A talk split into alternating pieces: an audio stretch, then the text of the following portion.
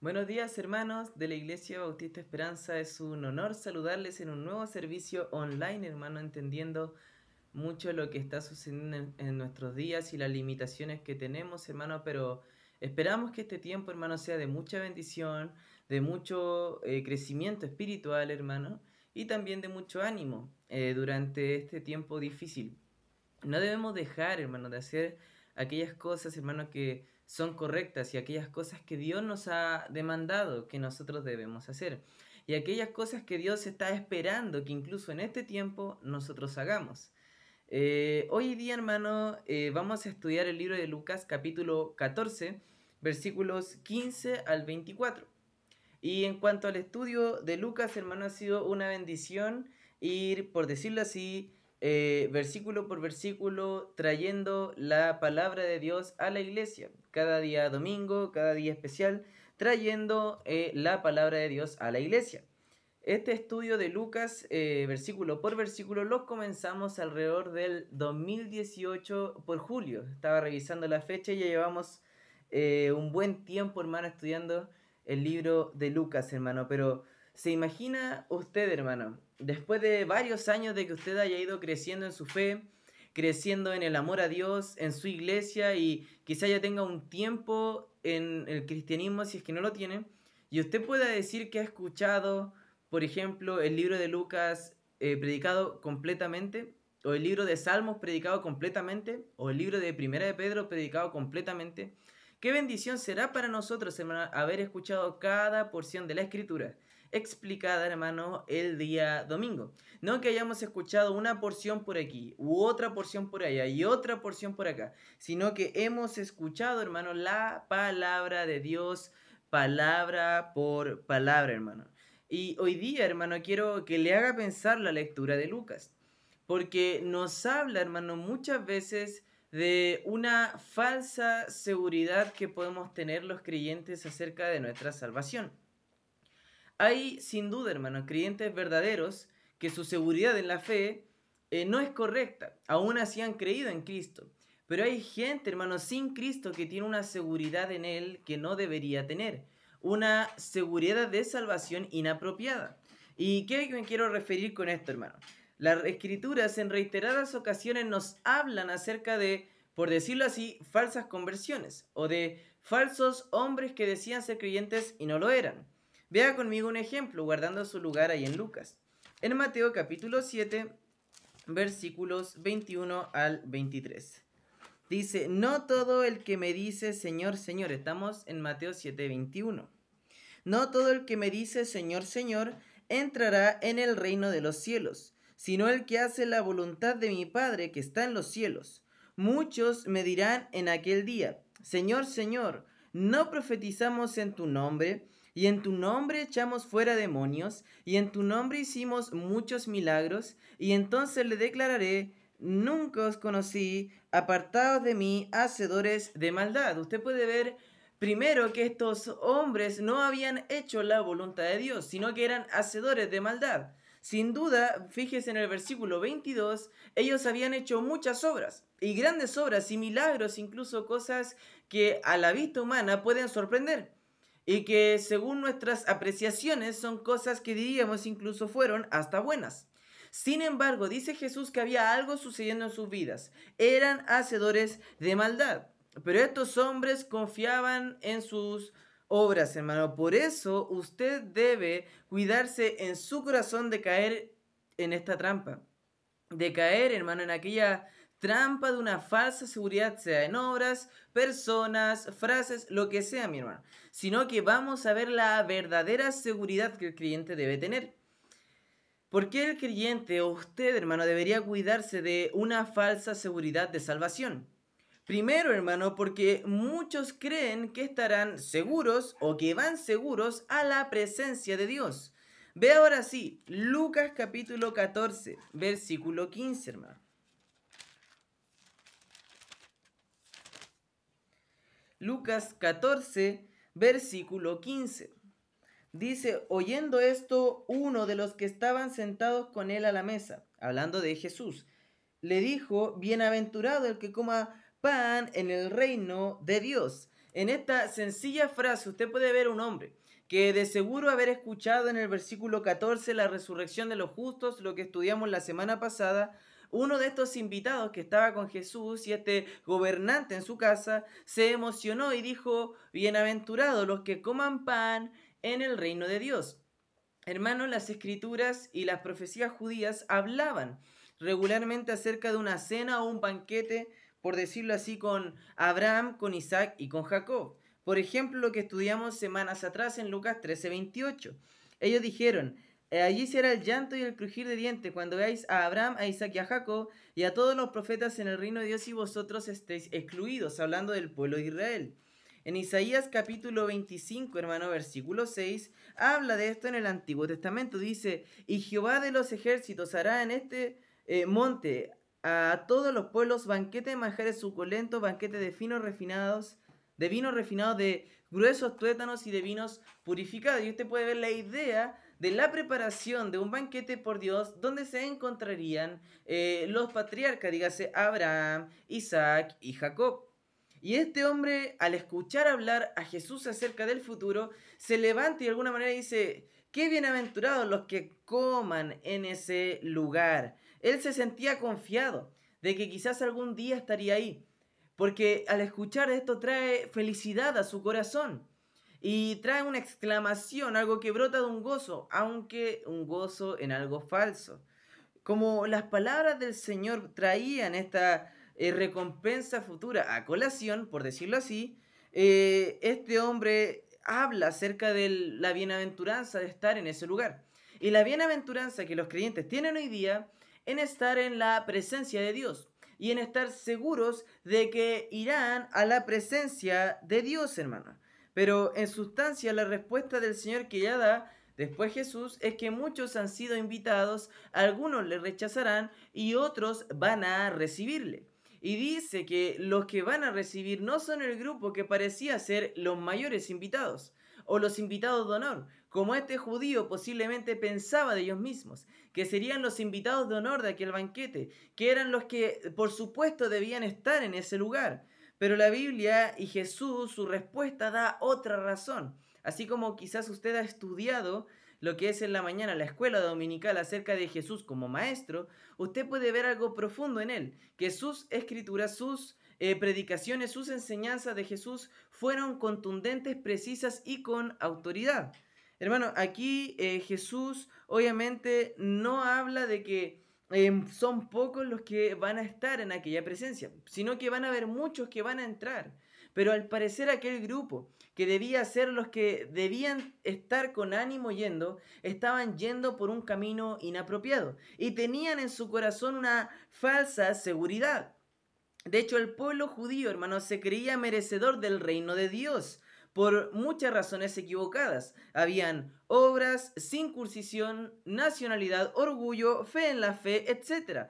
Muchas razones equivocadas hacían al judío tener una confianza de que estaría en aquel lugar en la presencia del Señor. Todas eran equivocadas, hermano.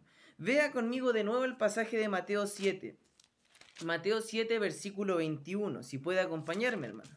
Mateo 7, 21 dice, no todo el que me dice, Señor, Señor, entrará en el reino de los cielos, sino el que hace la voluntad de mi Padre, que está en los cielos. Usted puede ver aquí, hermano, que no todo el que dice ser creyente o no todo el que dice yo iré a la presencia del Señor son personas que llegarán directamente a su presencia. Muchas personas son las que tienen una falsa seguridad y son falsamente asegurados por quizás haber sido engañados o haber entendido mal la escritura o haberla torcido. Ya hablamos de una intención en eso. Sin embargo, usted puede ver la escritura es sencilla, Jesús da una explicación profunda y simple, como él regularmente lo hace, dice, el que hace la voluntad de mi Padre. ¿Cuál era la voluntad del Padre de Dios? Ahora usted puede pensar, si es la voluntad de Dios, deben ser muchas cosas que debo hacer. Sin duda es una lista extensa, pero podemos resumir la voluntad de Dios en una cosa. Vea Juan 6, versículo 40, hermano. Juan 6, versículo 40. Juan 6, 40 dice, y esta es la voluntad del que me ha enviado. Está hablando Jesús acerca de Dios. Y dice, que todo aquel que ve al Hijo y cree en Él tenga vida eterna, y yo le resucitaré en el día postrero.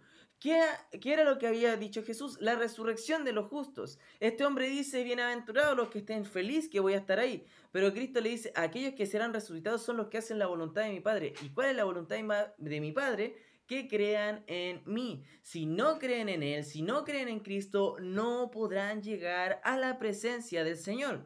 Por eso, hermano, la escritura, hermano, nos muestra esta sencilla verdad que nos dice lo siguiente los que creen en Cristo son aquellos que irán a la presencia de Dios, porque Jesús es el camino, la verdad y la vida. Y para creer en Cristo debe haber arrepentimiento, el cual es producido por una obra de convencimiento del Espíritu Santo. Pero hermano, mucha gente hoy en día se dará cuenta cuando habla de una seguridad de salvación, pocas veces está relacionado con la obra sustituta de Cristo en la cruz, donde Él toma nuestros pecados, pero nosotros tomamos su justicia.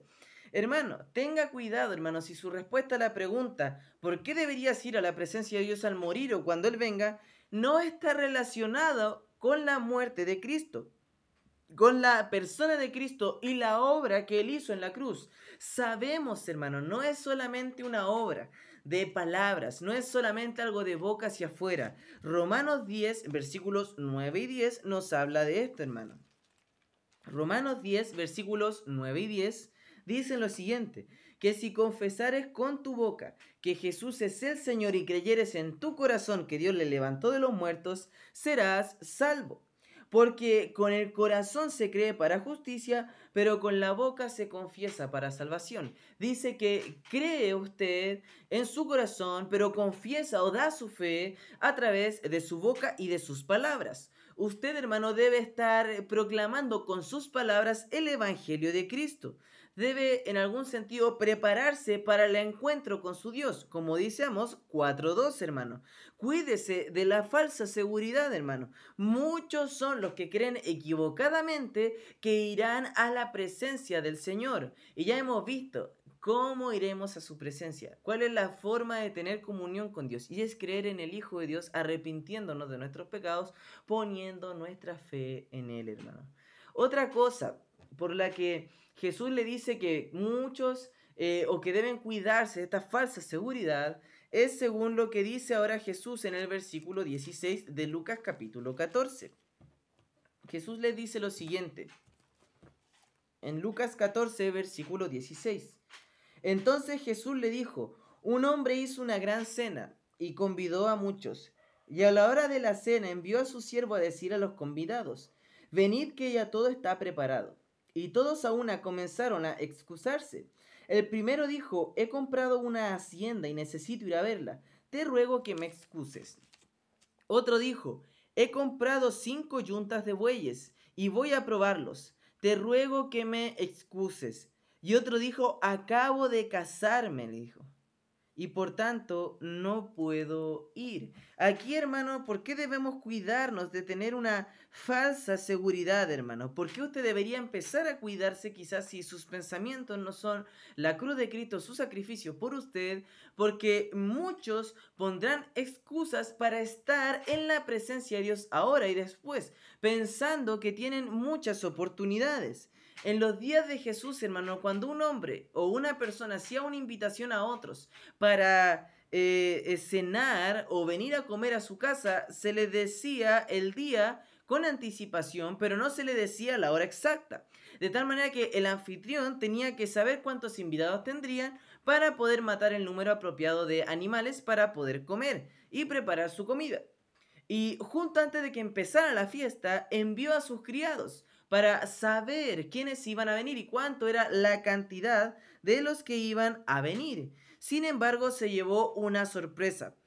Eh, en otras palabras, hermanos, cada uno de los invitados eh, que estaba aquí ya había aceptado el banquete, por eso el siervo va hacia ellos. Pero a pesar de que el anfitrión, el hombre que hizo esta cena, esperaba que ellos viniesen, se llevó una gran sorpresa porque todos empezaron a excusarse, habiendo acordado previamente que irían a esta cena, habiendo acordado que ellos estarían en ese lugar. Sin embargo, había excusas en su corazón. El primero, el primero de ellos rogó que le disculpara porque tenía que ir a ver, eh, tenía que ir y ver un terreno que había comprado. En el Oriente, hermano, la compra de la propiedad era a menudo un proceso largo y complicado. En los tiempos de Jesús no era algo tan fácil. Y el hombre debe haber tenido muchas oportunidades para examinar el terreno que iba a comprar. De hecho, cualquier persona que compra un terreno, incluso en nuestros días, no lo hace sin antes, sin antes haber visto el terreno, sin antes poder haberlo tanteado y ver cómo era. Puesto que la mayoría de los banquetes se celebraba en la noche, hermano, imagínese este hombre yendo de noche a ver el terreno. Ni siquiera podría haberlo visto bien, ni siquiera podría haberlo visto correctamente. Sea, hermano, era una excusa tonta. Estaba poniendo después lo que era esta cena, este compromiso, y estaba poniendo cualquier cosa por sobre la importancia de cenar con este hombre. El segundo era, el segundo era un hombre eh, que también había hecho una compra, 10 yuntas de bueyes que tenía que probar. De nuevo, hermano, ¿quién compraría tantos animales sin haberlos probado primero? No es solamente, hermano, eran animales de carga, eran animales que se usarían para el trabajo. Incluso en nuestros días, hermano, ir a comprar un auto no es cualquier cosa. Se ve la historia del auto, cómo está, si tiene, eh, cuáles son las partes que han sido reparadas y cuáles son las partes originales del auto, de qué año es, quiénes han sido los dueños, etcétera, hermano. Entonces, eh, la verdad, en nuestros días incluso parece ilógico esto y en esos días igual, hermano. Su declaración de voy a probarlo sugiere que ya estaba en camino al campo cuando llegó el criado eh, con el llamado final para que él acudiera a la fiesta. Era ilógico, hermano, y tonto, una excusa bastante barata. El tercer invitado realmente no tenía ninguna excusa, puesto que incluía tanta preparación para una boda, en ese tiempo, incluso en nuestros días, no eh, había sorpresa para los judíos en cuanto a esto. Así que este hombre sabía con mucha antelación que se iba a casar. Eh, así que este hombre, a pesar de que lo sabía, había hecho este compromiso. Eh, siendo ese el caso, él no debía ser haber aceptado ir a la fiesta, a ir a este compromiso, a esta cena, en vez de, por decirlo así, haber dicho que sí y luego decir, bueno, tengo que casarme, no era una sorpresa. El haberse casado habría impedido que él quizás fuese al campo, a la batalla. Sin embargo, no impedía que él fuese a la fiesta. ¿Qué quería él? Obviamente quizás estar con su esposa, pasar el tiempo, pero había recibido este compromiso. Sabemos que estas cosas eran nada más que excusas. Eh, Bill Sunday fue el que dijo, la piel de una razón, que la excusa era la piel de una razón llena de mentiras. La persona que es buena para Dar excusas por lo general no sirve para nada más. Es interesante ver, hermano, cómo la gente puede llegar a excusarse. En muchas ocasiones gente se excusa conmigo de lo que no ha hecho o de aquellas cosas que ha dejado de hacer para Dios o aquellas cosas que no ha hecho. Usted, hermano, no puede excusarse con un hombre. Usted debe excusarse ante Dios. ¿Lo entiende, hermano? Su excusa no es con el siervo, es con Dios, hermano. Su excusa no es con una persona, es con Dios Padre. Su excusa no es con alguien, es con el Dios Todopoderoso, que todo lo sabe y sabe si usted verdaderamente, hermano, no ha podido crecer, si usted verdaderamente no ha podido aportar, si usted verdaderamente no está siendo entregado a la obra, si usted verdaderamente no toma la importancia, hermano, de la comunión con Cristo, si usted, hermano, no está tomando los pasos a seguir y los compromisos para servir a su Dios. Por eso estos tres convidados eh, estaban recibiendo una invitación, pero esta invitación, eh, ellos estaban recibiendo una invitación en el futuro de este mismo hombre, pero esa invitación nunca les llegaría. Las tres excusas funcionan, hermano como el cuidado de este mundo, según la primera excusa, aquel hombre que debía ir a el terreno. Otro habla del engaño de las riquezas de los bueyes y otro habla de los placeres de la vida, aquel hombre que se iba a casar. Y usted puede identificar esto según la parábola de Mateo 13, de la parábola del sembrador de, aquella, de aquellos que ahogan la semilla, con el engaño, el cuidado de este mundo y los placeres de la vida. En muchas ocasiones, hermano, personas están siendo eh, de alguna manera la semilla está siendo plantada en su corazón. Y usted, hermano, no debe dejar de plantar la semilla en este tiempo. Pero si hay semilla que ha sido plantada en su corazón, no ponga excusas, sino Riéguela, hermano, y hágala crecer. Si Dios le está hablando a través de este mensaje, por ejemplo, y después siente, diga, yo en mi vida he puesto muchas excusas para leer las escrituras, para orar, y quizás usted está ahí como matrimonio y el esposo dice, pero mi esposa no va a querer orar, y la esposa dice, pero mi esposo no va a querer orar, hermano, es tiempo de dejar esas excusas y ponerse a orar, ser un apoyo mutuo. Y usted quizás te diga, pero no lo he hecho nunca. Bueno, hermano, puede iniciar a hacerlo. ¿Qué es más importante, hacer lo que ha hecho siempre o ser obediente al Señor? Por eso, hermano, es tan importante ver este texto, que muchos son los que se excusan y que Dios le ha invitado al banquete, pero están excusándose con excusas tontas, con cosas del mundo, con cosas de la vida, con cosas banales, con cosas terrenales, con cosas perecederas, pero no van a lo eterno. Todas las contestaciones dan a entender, las que hay acá, que si no fuera por ciertas cosas irían. Y cuando estas cosas dejen de estorbar, irán. Así claramente se va a entender en este caso que las últimas palabras de estos desechadores llegarían a ser súplicas para que el Señor les saque de la condenación eterna.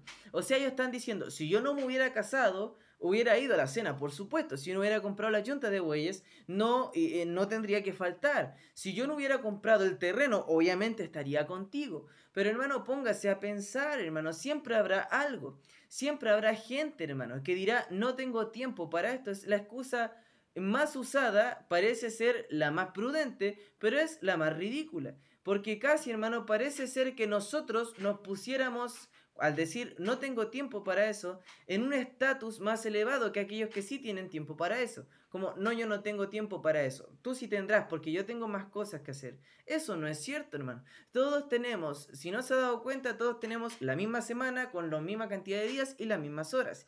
Y aún así hay gente que puede hacer su devocional, trabajar, eh, cuidar a su familia, hermano, proveer, eh, servir a otros y estar pendiente de los cultos de la iglesia, hermano. No son excusas, hermano. Debemos seguir hacia adelante, hermano. Hay gente que no iría a la iglesia si tuviera una invitación para ir a la playa. Hay gente que no estaría pendiente de evangelizar si tuviera que hacer el aseo en la casa. Por eso, hermano, lo que voy es que las excusas solo sirven, hermano, para acallar una conciencia que un día despertará, brotará y se expondrá ante Dios y no podrá callarse en ese momento, hermano. Las excusas solo sirven, hermano, para retrasar y demorar la obra de Dios en nosotros. No sea, hermano, de aquellos que demoran la obra de Dios en su corazón, sino rindas, hermano, ante Dios. Dele su vida, su voluntad, hermano. Somos personas volitivas, pero deje su voluntad no a su carne, sino a su Dios, hermano. Quizás usted esté cansado quizás quiera seguir durmiendo, pero hermano, el culto es a las 11 y a las 7 de la tarde, hermano. Si de repente está muy cansado, puede dormir entre cultos, hermano. Se da cuenta que cualquier excusa que usted pudiese tener para no asistir a un culto, para no hacer las cosas necesarias, para no estar en comunión con Dios, hermano, un día Dios le dirá, Mira, te dejé no sé cuánta escritura mostrándote hombres que dieron muchas excusas y no las tomaste en serio. Hermano, estas excusas son para tomarlas en serio, porque nosotros cuando nos excusamos, a quien no estamos tomando en serio es a Dios, hermano. Por eso debe cuidarse de esto, hermano. Debe cuidarse de excusarse ante Dios. Bueno, Señor, no tuve tiempo en la lectura, pero allá tú sabes, ¿no? Dios, yo estuve muy ocupado, hice tantas cosas, pero sin duda, hermano, si hubiéramos puesto en orden nuestro día, orado y leído las escrituras, quizás hubiéramos sido más productivos durante el día, hermano. Yo se lo puedo decir así porque la escritura lo muestra, nos Dios pone en orden nuestro mundo interior, hermano. La gente hoy en día comete la misma equivocación en esta parábola. Se demoran en responder a la invitación de Dios están ahí esperando y se demoran y no quieren y ponen excusas pensando que un día podrán ser salvos, pensando que un día podrán ir a Dios. Pero no sabemos si ese día llegará, hermano. No sabemos si vamos a estar en la presencia de Dios. No sabemos, hermano. No es tiempo para poner excusas, hermano. La vida cristiana, hermano, es como un, eh, hermano, es como un banquete, no como un funeral. Todos están invitados, hermano. Cada uno de nosotros como creyentes debemos proclamar el mensaje de que la gente venga hacia, hacia Cristo. No debemos excusarnos. Dios quiere una casa llena, pero muchos aún están excusándose, hermano. Es por eso, hermano, que como iglesia debemos buscar la mayor cantidad de gente. Debemos buscar que más gente escuche el Evangelio, hermano. Por eso, si usted puede invitar gente cuando nos reunamos a que vaya a la iglesia, invítele, hermano. Dios quiere que vayan. Dios está diciendo, vengan acá, hermano. Si quizás usted quiera ahora y diga, pero ¿cómo le hago ahora quizás para compartir la fe? Tome uno de los servicios, hermano, y compártalo con alguien. Invite a alguien quizás a su iglesia, a, alguien de, a su casa, perdón, a alguien de confianza, y vea el culto con él, hermano. Quizás ore por algún vecino o amigo o algún familiar, hermano. Quizás comparta los mensajes en sus redes sociales, hermano. Puede compartirlo en Facebook o en YouTube o en Instagram, hermano, o por WhatsApp a alguien, hermano. Puede estar usted activo, hermano.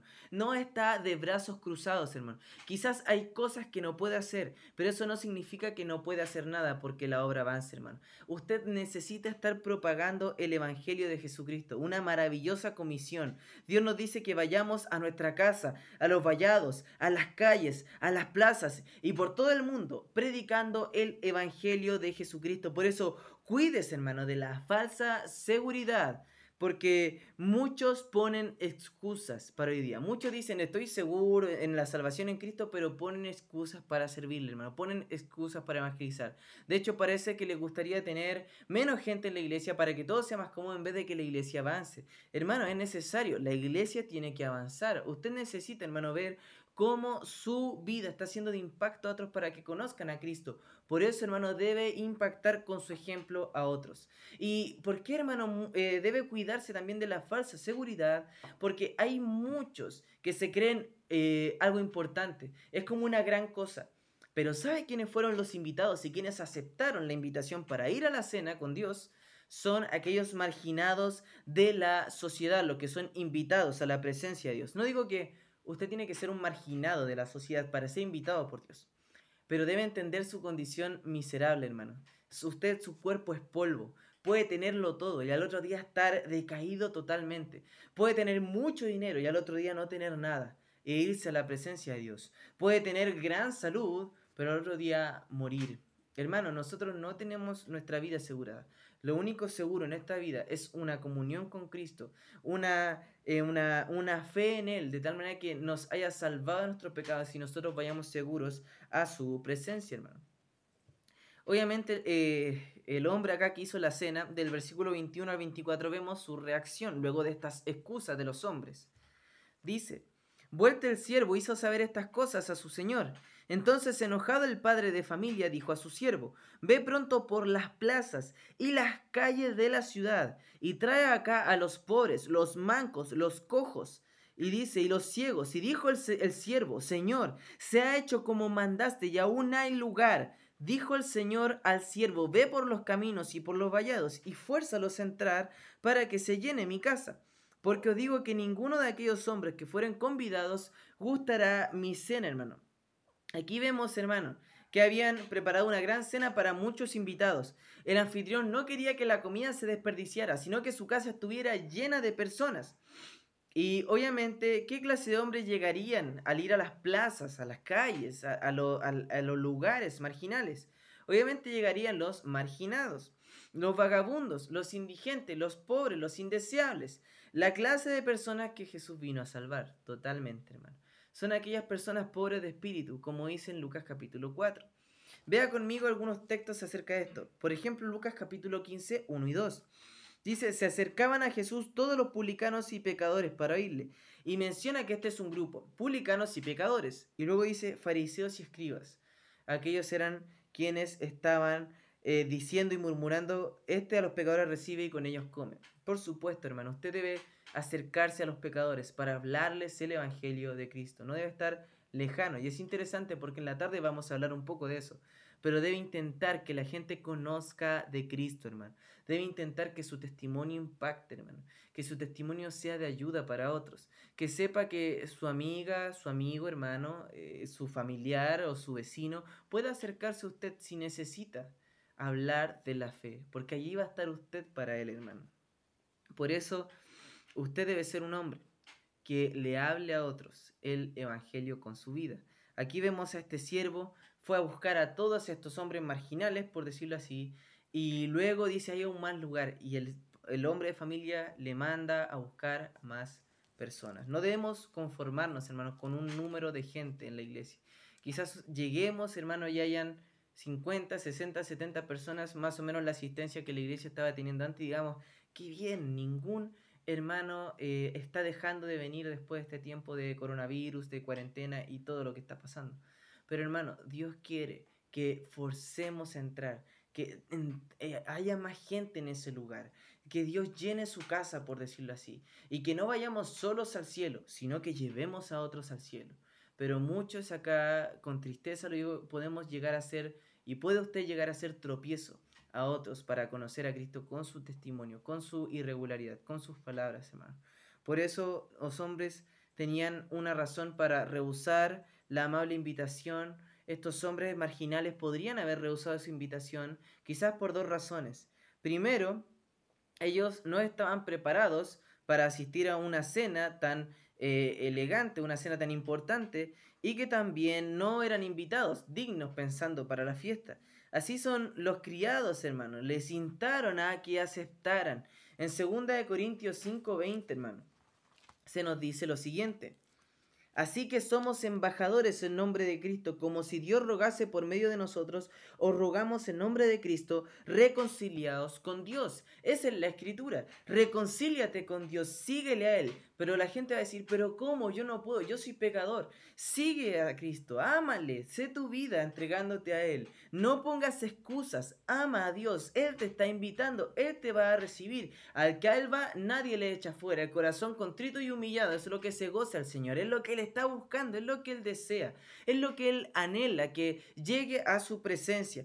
Por eso, si usted puede decirle a la persona, debe invitarle a hablarle el Evangelio y si hay dudas, llévele, hermano, fuércele a entrar. Si pone excusas, quite las excusas, hermano, para que esta persona pueda llegar a la presencia del Señor, a un caminar con Cristo. La iglesia es como un centro de entrenamiento, por decirlo así, donde usted va y es alimentado con la palabra de Dios para salir con gran fuerza a hacer la obra de Dios, hermano. Los servicios en eh, los cultos online, hermano, deben ser una eh, de ánimo para usted en este tiempo, es de ánimo para mí, aunque espero el tiempo de poder que estemos todos juntos, unidos, hermano, conversando unos con otros, saliendo a, evangelizar, hermano, a ganar almas, saliendo a ayudar, saliendo a edificar, a discipular y todo lo que la iglesia debe hacer, hermano. Ahora debemos ver esto como una bendición, hermano, de que podemos estar preparándonos para hacer la obra de Dios, hermano. Pero muchos son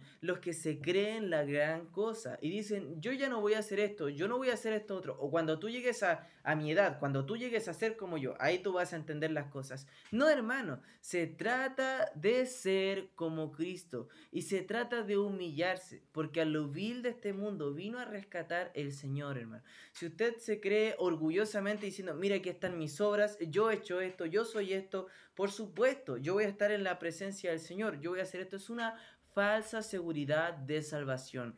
Usted debe tener seguridad en una cosa, en haber puesto su fe en el nombre de Cristo, hermano. Esta era posiblemente la única excusa que estos hombres podían tener miserables. Pero yo no soy digno, pero yo no puedo ir, no tengo ropa, no estoy preparado. Tranquilo, que el hombre de la casa que te está invitando, él te va a dar, hermano. ¿Qué guía hemos encontrado? Para nosotros como creyentes que quieren evangelizar a otros, guiar a otros a Cristo, hermano. ¿Qué guía o manual para nosotros? Hacer que la gente se acerque a Cristo, quitar las excusas del camino y que vayan para allá. Quisiera contar la historia de un hombre o una historia que cuenta L.G. Broughton. Él dice, hace algunos años visité un famoso cementerio especialmente con el objeto de observar los monumentos y entre ellos vi un monumento humilde que me llamó la atención. Me fijé en él por su peculiaridad. En el mármol estaba grabada una mano, cuyo dedo índice señalaba hacia el cielo, y tenía esta palabra grabada en la mano, la palabra madre. Esta palabra fue suficiente para relatar la historia de amor, de sacrificio, de obra y fidelidad cristiana. La vida de esta madre había sido una señal que indicó el camino de Dios y hacia el cielo. Así como el Señor acá mandó a este siervo a buscar gente y llevarles hacia su mesa, hermano, usted debe hacer lo siguiente, con su vida, apuntar hacia el cielo, apuntar a otros hacia la presencia de Dios, ser como este monumento, una mano con su dedo índice puesto hacia la presencia de Dios, hermano. No solo el anfitrión consiguió, hermano, que otras personas pudiesen entrar y seguir llenando su casa, sino que él cerró la puerta a aquellas personas que habían sido invitadas por la primera vez. Es más, el anfitrión obviamente se enfadó mucho. Rara vez pensamos que Dios puede expresar esta ira judicial contra los que rechazan su invitación. Pero sin duda lo hace, hermano, y lo hará. Isaías 55, dice que debemos buscar a Dios mientras Él está cercano, hermano. Debemos, eh, dando, debemos entender, hermano, que Cristo eh, o estas personas habían aceptado la invitación a ir a la cena, pero la habían puesto en segundo lugar, tercer lugar, cuarto lugar y habían puesto cualquier cosa encima, hermano. Esta palabra tuvo un una, por decirlo así, eh, especial mención hacia el pueblo judío. Ellos habían recibido todo, pero estaban rechazando nuevamente el Evangelio, estaban rechazando la palabra del Señor y en poco ellos rechazarían el Evangelio y el Evangelio llegaría a samaritanos en Hechos 8 y luego a, gentiles en Hechos 10, 13 y en adelante, hermano. Pero vemos... Eh, una respuesta de ellos, sino deberían haberse compungido en su corazón diciendo, nosotros a veces estamos seguros como estos hombres, nos sentimos seguros y ponemos otras cosas más importantes aunque la obra de Dios. Y deberían haberse arrepentido y poner su fe en Cristo, la voluntad del Padre, que crean en Él, pero no lo hicieron, hermano. Por eso si usted está luchando, hermano, vea que su seguridad dependa de Cristo, hermano. Nuestra vida está escondida en Él. En Él ponemos nuestra mirada. Él es el autor y consumador de la fe. No hay por qué, hermano, estar en dudas y, pensando, hermano, que, que, que, no somos dignos del reino. Por supuesto, no somos dignos, pero creemos en Cristo, hermano. Y Él es digno. Él es digno de nuestra adoración, alabanza. Y Él nos ha lavado, limpiado y purificado del pecado para que creyentes eh, o nosotros como creyentes podamos acercarnos a Él. El mensaje de esta parábola todavía le dice al mundo, venid, ya está todo preparado para la cena. Hermano, usted debe ser como este siervo y salir a decirle a la gente, ven, está preparada la cena para ti. Hay lugar para ti en la mesa del Señor. Acércate a esta, esta cena que ha preparado Dios para ti. Acércate a tu Dios, hermano. Pero mucha gente, hermano, eh, no quiere recibir esta invitación que es gratuita y la rechaza. Por eso, hermano, con su vida debe procurar que más estén dentro de este lugar. Fuércelos a entrar y haga como dice, ve por el camino, por los vallados y fuérzalos a entrar hasta que se llene mi casa. Vaya por todo lugar, hermano. Hable el Evangelio, háblele a la gente de Cristo, hermano. Háblele a las personas de Dios. Y así, hermano, va a haber una verdadera transformación. Qué gozo, hermano, saber que hermanos eh, o gente no creyente ha estado viendo transmisiones que la iglesia, hermano, ha dado, porque quizás usted lo compartió en su perfil, quizás porque usted le dijo a un familiar, oye, te doy este mensaje para que lo escuches, te doy esta palabra para que la leas, te doy esto para que usted, tú estés eh, compartiendo también. Eh, hermano, qué bendición, hermano. Si usted quiere a, a, que alguien escuche el Evangelio, no dude, hermano, no vacile en hacerlo, sino hágalo, hermano. Y vea cómo Dios va a estar obrando y cómo Dios va a recibir a las personas. Ahora sí quisiera terminar, hermano, con una historia de D.L. Moody en su último sermón que predicó fue el sermón llamado y titulado Excusas de este mismo pasaje. Lo predicó el 23 de noviembre de 1899 en el auditorio cívico de Kansas City. En esta ocasión Moody ya estaba muy enfermo y él decía, debo ganar almas en Kansas City le dijo a sus amigos en el Instituto Bíblico de Chicago, nunca, nunca antes he querido tanto llevar a hombres y mujeres a Cristo como en esta ocasión. Sintió una punzada en su pecho y tuvo que apoyarse en el órgano de la iglesia cuando estaba predicando para no caer. Sin embargo, Moody predicó el Evangelio valientemente y unas 50 personas en ese lugar recibieron a Cristo y se entregaron a Él. Confiaron en Cristo como su Señor y Salvador. Al siguiente día Moody llegó a su casa se enfermó, siguió enfermo, perdón, y un mes más tarde murió. El eh, D.L. El pastor D.L. Moody, estaba forzándolos a entrar. Entonces, hermano, piense con su vida. Vea las biografías de otros misioneros. ¿Cómo están impactando su vida, hermano? Vea la vida de hermanos fieles. ¿Está haciendo verdaderamente la obra o está dedicado a otra cosa? ¿O está poniendo excusas? ¿O se siente muy seguro en algo falso? Por eso, hermano, confía en Cristo. Él le ha dado una nueva vida, una nueva identidad, una nueva persona. Es un, nuevo usted. Y ponga su nombre para servirle a Él, hermano. Pero que su vida tenga un impacto, sea significante para la obra de Dios, como el siervo que fue a buscar obediente a su Señor. Muchos pusieron excusas, pero muchos recibieron y muchos entraron a esta cena.